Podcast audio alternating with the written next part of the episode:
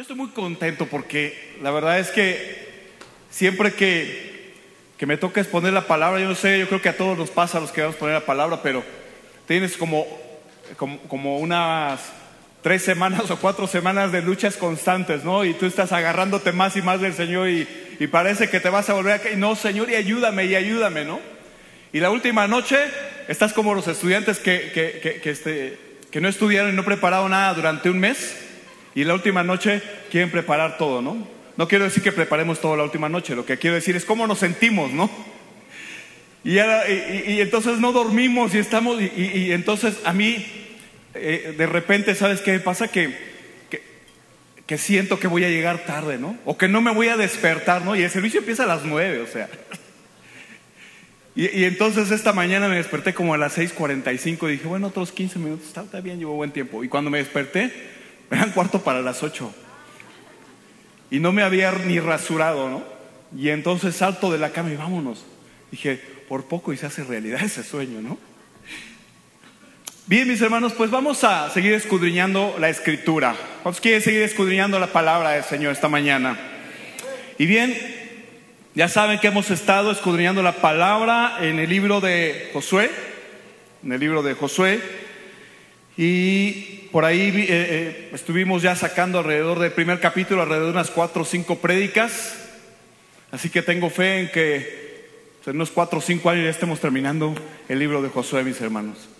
Pero bueno, eh, esta semana estuve platicando con nuestros pastores, con nuestro pastor, y yo le comentaba la inquietud que tenía en mi corazón de, de poder avanzar un poco más rápido en, esta, en este estudio sistemático que llevamos del libro de, de- de Josué.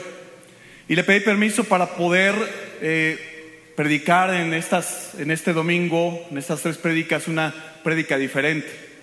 Entonces él me dio luz verde, así que con el, con el permiso de nuestro pastor vamos a estar predicando tres sermones diferentes esta, esta, en este día. Y el día de hoy eh, vamos a estar hablando del capítulo número 2 del libro de Josué. Y bien, eh, a manera de introducción voy a, eh, dar un, un par de ideas y después ya entraremos directo en lo que es el estudio de este capítulo 2 del libro de Josué. Y mis hermanos, eh, ¿alguna vez nos hemos preguntado por qué creemos en Dios? ¿Alguna vez te has preguntado si las cosas que están escritas ahí fueron realmente verdaderas o hay fantasía en algo de ello? O más aún, ¿verdad? ¿Cuál fue el momento en el que realmente tú y yo empezamos a creer en el Señor? Quizá fue cuando tuviste un encuentro tan personal, tan palpable, mi hermano, que viste que Dios realmente existe. Cuando estabas más necesitado, cuando tenías, cuando hubo un momento en el cual necesitabas de un milagro, cuando hubo un momento en el que necesitabas sanidad en tu vida y ahí empezaste a creer en el Señor. Otra pregunta, ¿en qué momento fue que los ciegos creyeron en Jesús? ¿Antes de recibir la sanidad o después? ¿En qué momento fue que la gente empezó a creer en las palabras del Señor Jesús? ¿Cuando el Señor los alimentó o cuando ellos estaban escuchando las parábolas de su boca? Cuando a Tomás se le dice que Jesús había resucitado, Tomás agarra y dice, si yo no viere, ¿verdad? Esos hoyos en las manos del Señor y además metiere mi- mis dedos ahí en esos hoyos, ¿verdad? Y además metiere también mi mano en su costado, yo no voy a creer. Una semana después el Señor se le aparece y le dice, a ver Tomás, ven para acá, mete, tu- mete tus dedos aquí y mete tu mano aquí. Y le dice, porque me has visto, Tomás, creíste. Bienaventurados los que no vieron y creyeron. ¿Alguna vez nos han comentado, te han comentado algo que es imposible de creer también? Algo que necesitas realmente ver con tus ojos para poder creer. Porque muchas veces decimos, es que dicen por allí, ¿no? Es que dicen, pero no y, y no podemos corroborar nada, ¿no? Había una persona acá en, la empresa que le decíamos de repente, es que dicen esto y dicen aquello, y él decía, pues sí, Gabriel, dicen que un burro voló. Yo me quedaba así como que, ¿qué me habrá querido decir? Inclusive a veces hasta le ponemos motes, ¿no? Dicen las malas lenguas, ¿no? Hay personas, mis hermanos, que necesitan comprobar, que necesitan confirmar, que necesitan corroborar todas las cosas. Y esto no está mal, mi hermano. Sin embargo, a nosotros como cristianos, ¿verdad? La palabra nos hace un llamado de creerle a Dios, de creer en sus promesas, de creer que Él existe. Hebreos 11:6 nos dice también que el que se acerca a Dios es necesario que crea que Él existe.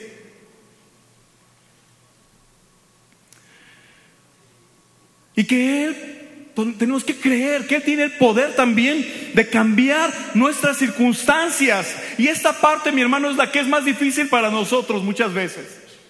El creer en algo o en alguien que no podemos ver. Este capítulo, mi hermano, es muy interesante. Porque ahí nosotros nos podemos dar cuenta de la bondad de Dios hacia toda la gente.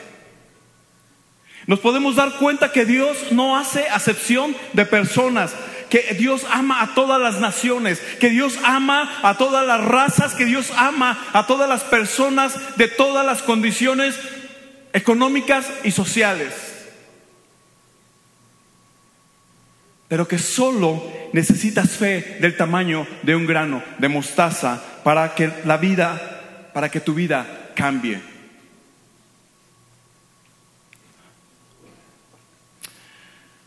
Josué capítulo 2 dice la palabra en el versículo 1. Y esta mañana vamos a estar analizando precisamente eh, esta, ah, este tema a la luz de la palabra de Dios y vamos a estar hablando de una mujer de fe, de Raab. Y este, este mensaje tiene por nombre creer sin ver. ¿Cómo se llama? Creer sin ver. Que muchos dicen, hay que ver para creer. No, este es creer sin ver. Josué capítulo 2, versículo 1 dice, Josué hijo de Nun envió desde Sittim dos espías secretamente, diciéndole, andad, reconocer la tierra y a Jericó. Y ellos fueron y entraron en casa de una ramera que se llamaba Raab y posaron allí. Mi hermano, un líder un líder del Señor debe aprender de las circunstancias del pasado. Hay un dicho que cita, experimenta en cabeza ajena. Un líder aprende de lo que ha sucedido en el pasado y en este caso Josué había asimilado algunas cosas que habían, que habían sucedido anteriormente. Recordemos que Josué había sido parte de esos doce espías que habían ido a espiar la tierra, la tierra prometida. Y cuando regresaron, diez de ellos dieron una, un, informe totalmente ah, para desanimar a la gente, ¿no? En ese entonces el Señor le había dado a, Moisés la, instrucción de que mandara doce espías. Y le dice, toma uno de cada principal de, su tribu, ¿no? uno de los principales de, de cada tribu. ¿Qué, ¿Qué pasó aquí? ¿Dios se equivocó? ¿Sabes qué, mi hermano? Muchas veces Dios permite que sucedan cosas, que sucedan cosas en nuestra vida porque está probando nuestro corazón. Dios permite que pasen cosas porque va a poner en evidencia lo que realmente está en tu corazón y en el mío. Así que estos dos se fueron y diez de ellos pusieron en evidencia lo que había en su corazón. Entonces Josué ya sabía, ya sabía de esto. En este momento Josué hace lo mismo, manda dos espías nada más. Aquí no se lo ordena el Señor, pero él manda esos dos espías. Pero él ya no, él, ya tiene esa, esa, eh, ese, ese conocimiento. Tanto así, mi hermano, que las dos personas que él envía, yo no creo que hayan sido cualquier persona, cualquier tipo de persona. Esos dos varones que, que él mandó, ¿verdad? Son seguramente aquellos, aquellas personas, ¿verdad? Hombres de guerra, hombres de un carácter duro, hombres con una inteligencia notable, hombres de gran valor, pero ¿sabes qué? sobre todo de un temor de Dios. Porque imagínate que eh, eh, José hubiera mandado a cualquier cualquiera y llegan a la casa de Raab, que era una casa de prostitutas. Ya imagino lo que hubieran hecho. Pero no, manda a dos personas que tenían cualidades diferentes. Esa clase de hombre se distingue por dejarse llevar por el Espíritu de Dios, porque ellos pudieron haber desarrollado cualquier otra estrategia en sus mentes, en su lógica. No sé, a lo mejor hubieran llegado y, hubieran, eh, eh, se hubieran disfrazado de, no sé, de botarga del doctor Simi, para poder averiguar cosas. Pero no, eso, esto no lo hacen. Ellos se dejan guiar, ¿verdad?, por el Espíritu del Señor y llegan a esta casa, a la casa de Raab, a la casa de una prostituta. Llegan ahí porque allí es donde iban a encontrar respuestas a todas las cosas que ellos necesitaban saber. Lo que había ahí eran hombres que llegaban y que entonces se ponían a platicar las cosas que estaban sucediendo. Ahí es donde ellos iban a encontrar la respuesta a las preguntas que ellos necesitaban responderle a, Josué cuando llegaran. Sabes, hermano, todo lo que pasa en nuestra vida tiene un propósito. Aun cuando nosotros lo desconocemos, Dios sabe por qué estás tú en un lugar específico, por qué estás atravesando por una situación específica. Y es en esos momentos que tú y yo tenemos que dejarle el control al Señor. Mira, y te la pongo fácil. ¿Qué es lo que pasa cuando estás en la caseta de peaje y hay cinco o siete casetas y la de acá está avanzando rápido y la tuya no? Pues agarro y me salgo y me voy para allá y, entonces cuando llegas, la caseta donde estabas empieza a avanzar rápidamente, ¿no? ¿Sabes? Porque tú y yo no conocemos lo que pasa, no conocemos el futuro. El Señor sí lo sabe. Si nosotros pudiéramos desarrollar esa paciencia, muy seguramente te hubieras quedado ahí y hubieras salido sin ningún problema. Pero pensamos en nuestra lógica que las ideas que nosotros tenemos son mejores y superiores a las que Dios tiene para nosotros. No, señores, que tú, tú, no te las sabes. Yo, yo sí, yo me las sé de todas, todas. ¿Se acuerdan de, de esa este, ilustración que les, que les comentaba acerca de la Lupe y el Pepe. ¿no? Y tú piensas que es lo mejor para tu vida, pero el Señor está diciendo, mm, mm, no es por allí.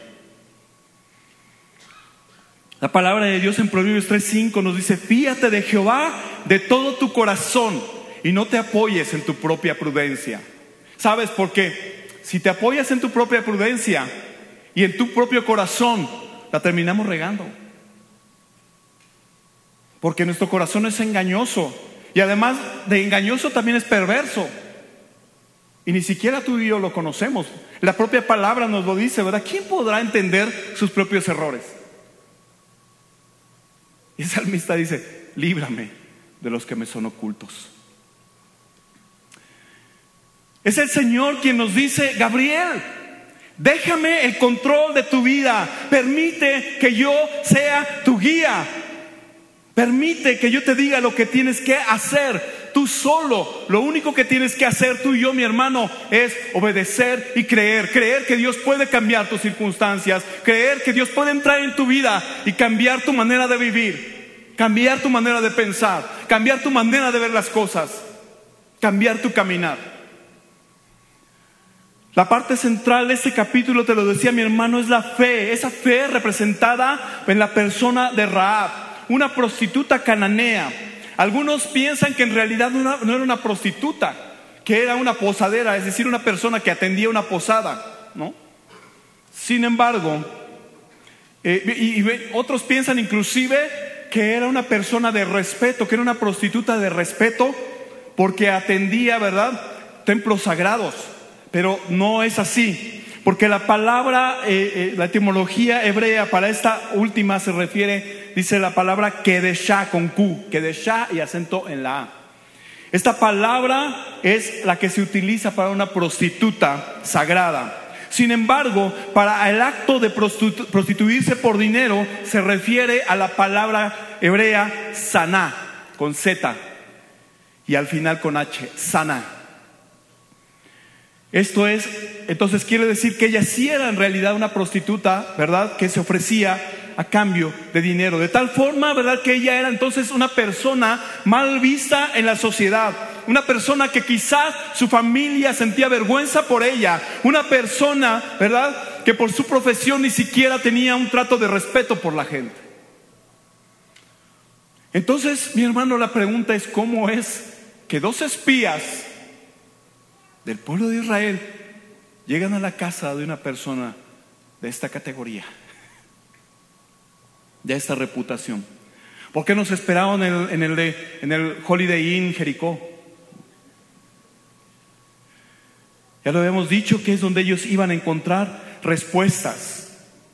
Sabes, si a veces el Señor te va a llevar a lugares donde tú piensas y te quedas así como que, ¿por qué estoy aquí, Señor?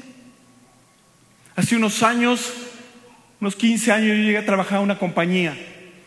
Y bueno, yo venía trabajando en una compañía estadounidense donde había reglas, donde había este, procedimientos, procesos, manuales y bueno, todas las cosas, ¿no? Entonces llego a trabajar a esta empresa y, y, pues yo este, fui, fui arrojado como oveja. yo no sabía ni qué onda. Cuando yo llego, pues yo veía que todo el mundo se bronqueaba y que se decían un montón de groserías y yo, Señor, ¿qué estoy haciendo aquí? Pero el Señor me había llevado para que yo pudiera hablarle a un par de personas también de su palabra. Y para que yo aprendiera, porque yo había, eh, más adelante el Señor me iba a llevar nuevamente a otra empresa donde todo lo que yo había aprendido ahí y cómo tratar con lidiar con esa gente, con ese tipo de gente, ¿verdad? Me iba a ayudar en mi carrera profesional. Hermano, ¿quién diría que Moisés encontraría su propósito en un monte? ¿Quién diría, amado hermano, que Saulo encontraría su propósito persiguiendo cristianos? ¿Quién diría, hermano, que mucha gente que está hoy en la cárcel se encontraría, se encontraría con Jesús en ese lugar? Yo no sé en qué situación o cómo fue que tú conociste a Jesús. Pero a continuación, mi hermano, mi amado hermano, vamos a ver cómo Raab nos sorprende. Nos sorprende a través de sus declaraciones a estos espías. Esta mujer cuyo nombre significa altiva, significa orgullosa, vanidosa. Pero que al final esta persona vanidosa, altiva, entrega y rinde su corazón al Señor. Josué 2 del 8 al 13 dice el, versículo 8, antes que ellos se durmiesen, ella subió al terrado y les dijo, y aquí es donde empezamos, mi hermano, una declaración, ¿verdad? Y esto es para nosotros. Número uno, no hagas esperar a Dios en tu vida. No hagas esperar a Dios. Dice, antes que ellos se durmiesen, ella subió al terrado y les dijo, y sabes mi hermano, las cosas de Dios son apremiantes. Las cosas de Dios deben ocupar el primer lugar en tu vida. Las cosas de Dios, o Dios es tu primera cita en el día. Dios debe de ser tu prioridad y mi prioridad. Dios debe de ser el número uno en tu vida. La palabra de Dios en Eclesiastés 12.1 dice, acuérdate de tu Creador en los días de tu juventud. prioridades en los días de tu juventud. Si tú te acuerdas de tu creador en los días de tu juventud, ¿sabes qué es lo, lo que va a pasar en tus días de vejez?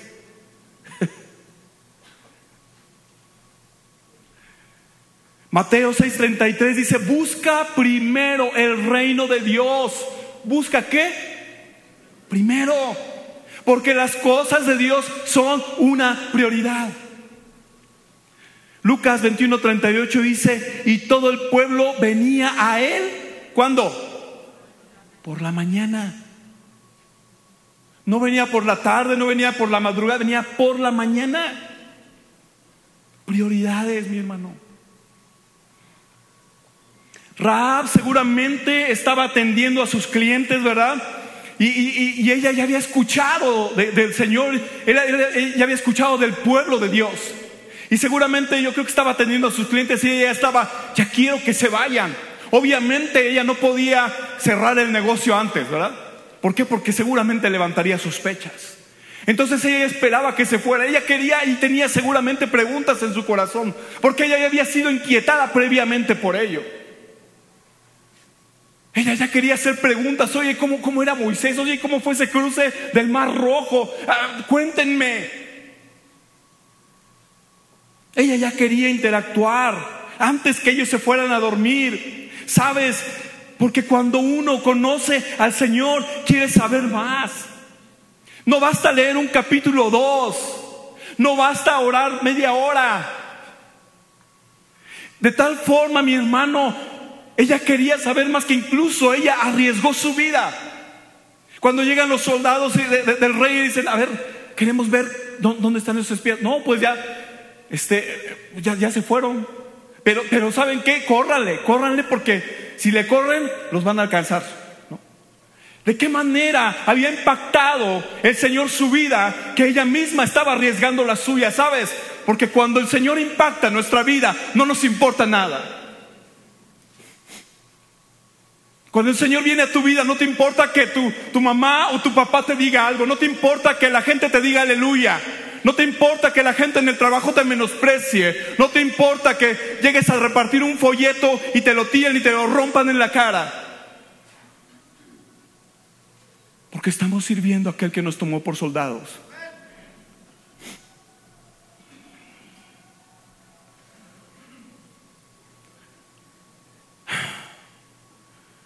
Esa semilla estaba germinando poco a poco en el corazón de Raab. Número dos, reconoce que Dios actúa a tu favor. Dice la palabra en el versículo 9, sé que Jehová os ha dado esta tierra. Dice, porque el temor de vosotros ha caído sobre nosotros y todos los moradores del país ya han desmayado por causa de vosotros. Porque hemos oído que Jehová hizo secar las aguas del mar rojo delante de vosotros cuando salisteis de Egipto y lo que habéis hecho a los dos reyes de los amorreos que estaban al otro lado del Jordán, a Seón y a Og, a los cuales habéis destruido. Si quieres conocer más acerca de estos dos reyes y cómo Israel los derrotó, puedes leer el eh, capítulos número 20, eh, perdón, números capítulo 21. Rahab no solamente está reconociendo el poder de Dios. De antemano ella ya sabe que la tierra donde está asentado su pueblo, Jericó, no les pertenece. Ella ya lo está declarando en su corazón y con su boca. Sabemos que vuestro Dios les ha dado esto. No es de nosotros sino que de esto antemano ella ya sabía que les había dado, esto les, les, había dado al pueblo de Israel, a sus hijos. Y de esta forma, amado hermano, nuestras vidas a veces se nos olvida que Dios ya nos ha dado esta tierra para poseerla. Y sabes, eh, estoy llamando esta tierra, no como esta tierra física, estoy llamando esta tierra como tu familia, como tus hijos, como tu casa. ¿Qué le faltaba al pueblo de Israel? El Señor ya se las había dado, pero lo que le faltaba era conquistarla. Sabes, el Señor ya te dio a tu casa, a tu familia, a tu esposa, y quizás en un titubeo que tuviste, lo dejaste ir. Y perdiste tu casa, y perdiste tu familia, y perdiste el corazón de tus hijos. Pero el Señor ya te lo dio. Mi hermano, tú tienes que luchar, tú y yo tenemos que luchar por conquistar esa tierra, por conquistar el corazón de tus hijos. Pasa tiempo con ellos, juégales bromas, conquista o reconquista inclusive el corazón de tu esposa. Muchos quieren entender a, su esposa. ¿Sabes qué, hermano? Te va a dar un derrame cerebral y no la vas a entender. Para nosotros nada más hay eh, verde, verde oscuro y verde claro. Pero para ellas es, que es verde botella, verde bandera, verde militar, verde limón, ¿no? Para nosotros el salmón es un animal y para ellas es un color. Ahí te va esta estaba gris rata. Si le tienen miedo a las ratas, ¿cómo? Este, este gris es rata y este no. Y no la puedes entender cuando tu esposa te dice, no tengo zapatos, está diciendo que no tienes zapatos para esa ocasión. Porque tú vas al closet y le, y abres, tienes 30 pares aquí. Otra vez escuchaba a una hermana, después le voy a pedir perdón, hermana, que tiene como 120 pares de zapatos. Y tú y yo nada más tenemos los negros y los cafés. Nada más. Y cuando vamos a la fiesta hay que comprar un vestido nuevo porque ese ya se lo vieron de la vez pasada. Y, tú y yo, cuando nos invitan a una fiesta, ya sabes, ah, ok, ya sé qué voy a poner. es que es de etiqueta, ah, ok, traje negro, camisa blanca, zapatos negros y la corbata, a qué quiera yo. Y a la siguiente fiesta te vuelven a invitar, ok, traje negro, camisa blanca, la corbata sí la cambio porque ya me la vieron la vez pasada. ¿Sí me entiendes, hermano? O sea, somos, somos otra onda. Y a veces llegamos y gritos y sombreras, llegamos a la casa y te enojas porque la casa está regada. Pues ponte a ayudarle. Pon disciplina en tu casa. Tus hijos no ayudan, órale. Pero si llegas a tu casa y ves que ella está abrumada con el trabajo y te pones a ayudarla, vas a ver la recompensa más tarde.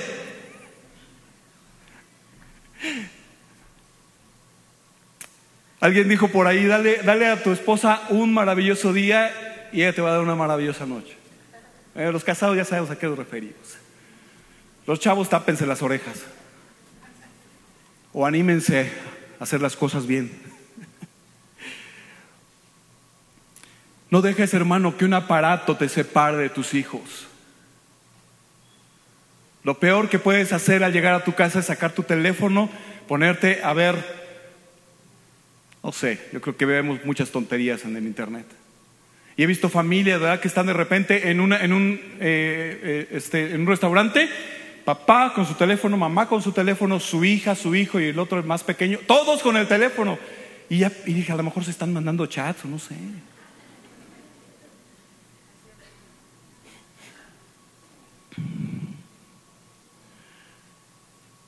Aleluya.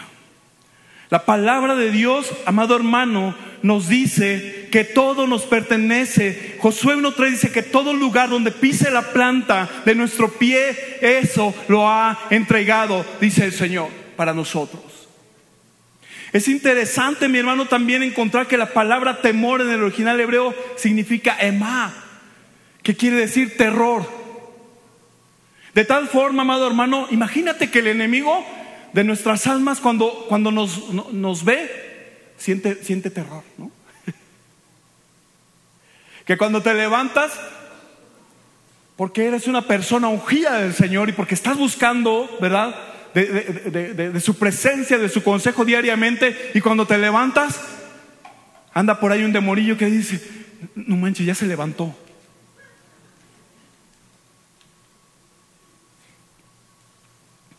Esta nueva generación de Josué que se había levantado en Israel era una, era una, generación que no temía a nada ni a nadie. La generación incrédula, la generación quejumbrosa y rebelde se había quedado postrada allí en el desierto. Esta es una nueva generación con los ojos fijos en el Señor, con la voluntad de obedecer a quien el Señor había puesto o ha puesto sobre de ellos, como un líder militar, como un líder espiritual y político en Israel. Era una generación que tenía un nuevo chip. Y amado hermano, ese es, el llamado que el Señor nos hace en esta, en esta mañana, hermano. Efesios 4:23 dice, y renovaos en el espíritu de vuestra mente. Tú y yo tenemos que renovar nuestra mente, tenemos que tener una nueva mentalidad, una mentalidad renovada. Hermano, que este 2023 sea el año en que tú te estás tomando las cosas de Dios en serio. Que sea el año en que tu vida espiritual despega. Que sea el año en el que quieres estar y entrar en un grupo de conexión. Que sea el año en el que tú quieres meterte ya a, servir en un ministerio. Que sea el año en el que ya basta de estar leyendo solamente un, un capítulo diario. Que sea un año en el cual el conformismo se va de tu vida.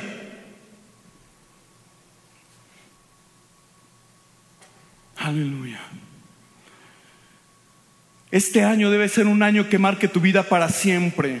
Ten fe, mi hermano, en que Dios va a cambiar el entorno en tu casa, que, el Señor va a cambiar el entorno en tu trabajo, que el Señor va a cambiar también tus relaciones con los demás, que el Señor va a cambiar tu carácter. Ten fe en que ese gigante que eres tú, mi hermano, va a despertar. ¿Sabes qué se me hace bien interesante en, esta, en, en, en este versículo? Dice, o en este capítulo, cuando le dice que ellos derrotaron, saben de que este, el pueblo de Israel había derrotado a Seón. Y sabes, esta palabra Seón significa exterminador. O sea, el pueblo de Israel había terminado con el exterminador. Y el otro rey que era Og significa girar. Que este sea el año, mi hermano, en el cual tú terminas con ese exterminador, que quiere exterminar a tu familia, tu vida, tu vida espiritual. Que este sea el año, mi amado hermano, en el que tú terminas con este oh, que te dejas de estar caminando en círculos para llegar al mismo lugar. Que este año empiezas a caminar en sendas de rectitud, mi hermano. Número tres, declara la omnipotencia de Dios. Raab en el capítulo 11, perdón, versículo 11 dice, oyendo esto, ha desmayado nuestro corazón. ¿Sabes? Esta palabra desmayado es bien interesante también porque en el original hebreo quiere decir derretir. O sea, el corazón de esta gente se había derretido literalmente y se tenía quedado más aliento en nombre alguno por causa de vosotros. Porque Jehová vuestro Dios es Dios arriba en los cielos y abajo en la tierra. Y esta parte también es bien interesante cuando vas más profundo a la palabra del Señor. Te voy a decir por qué. En primero de Reyes, capítulo 20, el pueblo de Israel estaba siendo gobernado por el rey Acab. Y entonces llega, llega, el, llega el rey Benadad junto con otros 32 reyes para hacerle la guerra. Y llega un profeta que, que le habla y le dice, tú los vas a derrotar, le dice el rey Acab. Y el punto aquí medular es que estos pueblos se pelean, se pelean con, Israel y este, Israel los derrota cabalmente. Y ahí si tú te vas, eh, después puedes leerlo ahí en, en, 1 Reyes capítulo 20, 28, dice, e, e, ellos le dicen al, al rey Benadad, dice, es que el Dios de ellos es Dios en los montes, porque la pelea se había librado en los montes. Y le dice, el rey de ellos es, perdón, el Dios de ellos es Dios en los montes. Pero si peleamos en las llanuras, ahí no va a poder, porque no es Dios de las llanuras, ¿no? Y sabes que Rahab está diciendo que Dios es Dios arriba en los cielos y abajo en la tierra. Reconociendo que Dios es el poseedor de todo, el Dios de todo. Aleluya. Pero esta declaración, mi hermano, seguramente la podemos escuchar de una persona que conoce a Dios. Pero Raab no iba a ninguna congregación los domingos. Raab seguramente había tenido solamente rumores de lo que quién era el rey, el Dios de Israel. ¿Cómo entonces ella se atreve a hacer una declaración como esta? Una declaración en la cual ella estaba reconociendo el señorío y la omnipotencia del Señor. Es sorprendente ver cómo una ciudad, de una ciudad de 500 a 3000 habitantes, una sola persona creía con el corazón que había un Dios único y verdadero. La fe de Raab le lleva a reconocer el señorío y la autoridad y el poder de Dios y su, y su influencia en el ánimo de un pueblo que ya se sentía derrotado. El pueblo de Israel en la guerra de los seis días, si ustedes la recuerdan, por ahí de 1967, el pueblo de Israel en esa guerra de los seis días, que fue 5, 6, 7, 8, 9 y 10 de junio del 67, el pueblo de Israel se enfrenta a cuatro naciones, a Egipto, a Siria, a Jordania e Irak. Y todos pensaban que iban a hacer pedazos al pueblo de Israel, pero el pueblo de Israel los hizo pedazos a ellos. Y se quedó ¿verdad? Con los altos del Golán, con la península del Sinaí, con la franja de Gaza y con Cisjordania. y recuperó Jerusalén.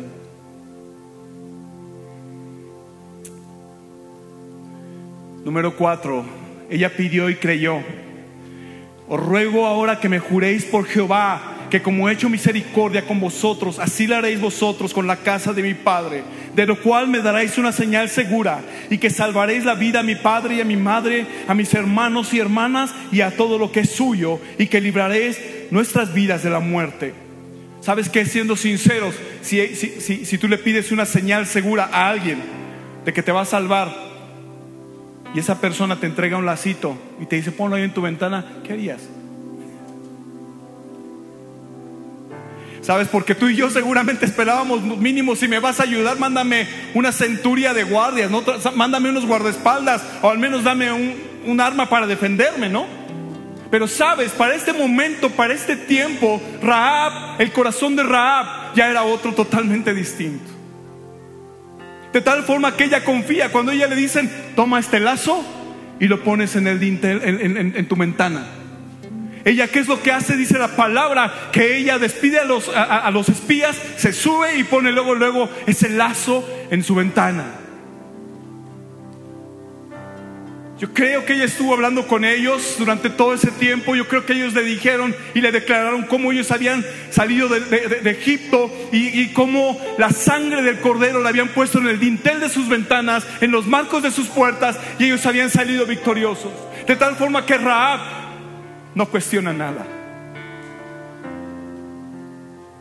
Raab va y coloca ese lazo, porque ella tenía la fe que ella iba a ser salvada si ponía esa marca ahí en su puerta o en su ventana.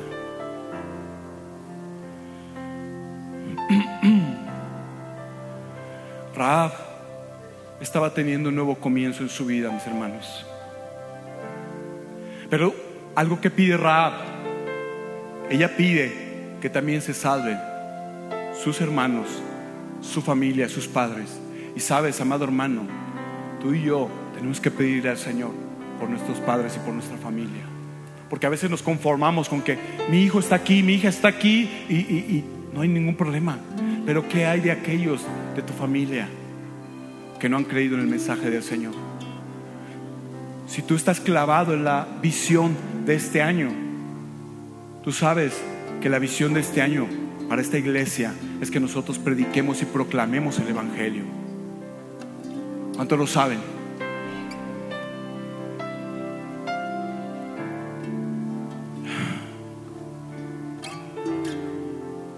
Se había decretado un juicio para la tierra de Jericó. Pero hubo alguien con un espíritu diferente, amado hermano, que dio pasos de fe, que estaba condenada a muerte, pero pudo experimentar un cambio en su vida. Ella pudo tener una boda, ella pudo tener un esposo, ella pudo tener nietos, de tal forma, mi hermano, que ella inclusive es insertada en la genealogía de Jesús. ¿Quieres que tu nombre sea escrito en el libro de la vida? Y ella es, viene a ser ahora tatarabuela del rey David, imagínate. ¿No? Una persona prostituta, pero que se arrepintió y que le creyó a Dios. Un ejemplo también para nosotros. Hebreos 11:31 dice, por la fe Raab, la ramera, no pereció juntamente con los desobedientes, habiendo recibido los espías en paz. Sabes, amado hermano, tú y yo fuimos condenados. Si tú lo quieres ver desde esa perspectiva, nosotros estamos tomando ese papel de Raab. Tú y yo fuimos condenados, teníamos una vida desordenada y vacía y estábamos condenados a muerte, mi hermano. Pero Él hoy, tú puedes creer que Él puede cambiar tus circunstancias. Que Él puede cambiar las cosas en tu trabajo, en tu casa, que Él puede restaurar tu matrimonio, que Él puede restaurar tu salud, mi hermano. Que hoy tú y yo podamos hacer la paz con el Señor. Créele a Dios. Hace unos días vino a visitarnos un, un familiar de Estados Unidos. Yo no conocía esta historia, pero él no la platicó, porque se la platicó mi suegra, ¿no? Y decía que la mamá de mi suegra vivía en los Estados Unidos y allá ella conoció la palabra de, Dios. Ella recibió ese mensaje, conoció la palabra de Dios e hizo planes para venir a México. Y ella dijo, yo voy a ir a México y voy a hacer que mis hijos crean el mensaje de la palabra de Dios. Y entonces la mamá de mi suegra vino para México y, les habló de la palabra a sus hijos y se los llevó a una iglesia para que ellos se plantaran ahí y hasta el día de hoy ellos siguen caminando. Y de ahí, mi hermano, te puedo decir que hay pastores, que hay ministros de música, que hay gente que está sirviendo en diversos ministerios por una persona que le creyó a Dios. Mi hermano, cree que Dios puede cambiar tus circunstancias esta mañana. Cree que Dios puede salvar a ese hijo tuyo que se encuentra sumergido en un vicio. Cree que Dios puede ganarse a tu familia. Cree que Dios puede tomar esa enfermedad por la que estás pasando y que puede cambiarla. Cree que ese problema que tienes y que lo tienes tan grande y que te está agobiando y que no te deja dormir, cree que Dios puede resolverlo. No le digas a Dios que tienes un problema. Dile a ese problema que tienes un gran Dios. Ponte de pie, amado hermano.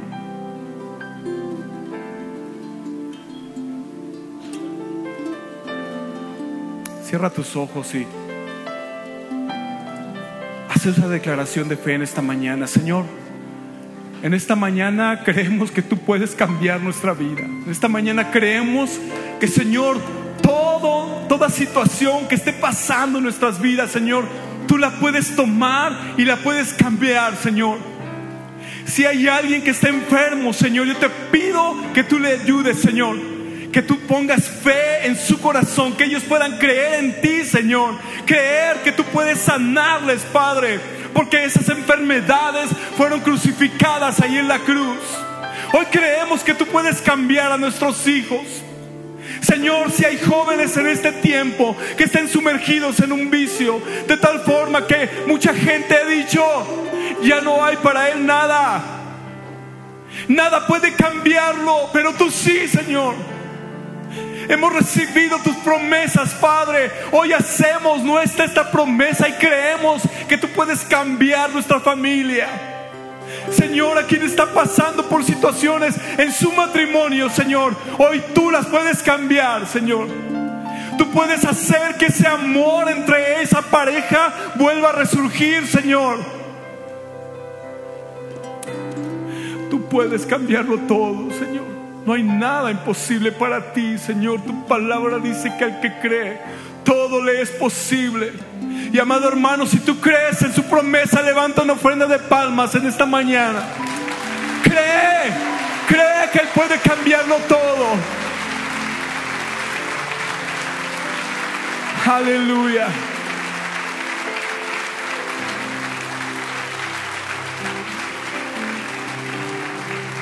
Aleluya.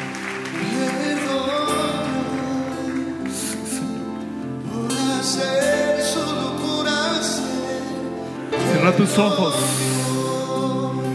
Cierra tus ojos.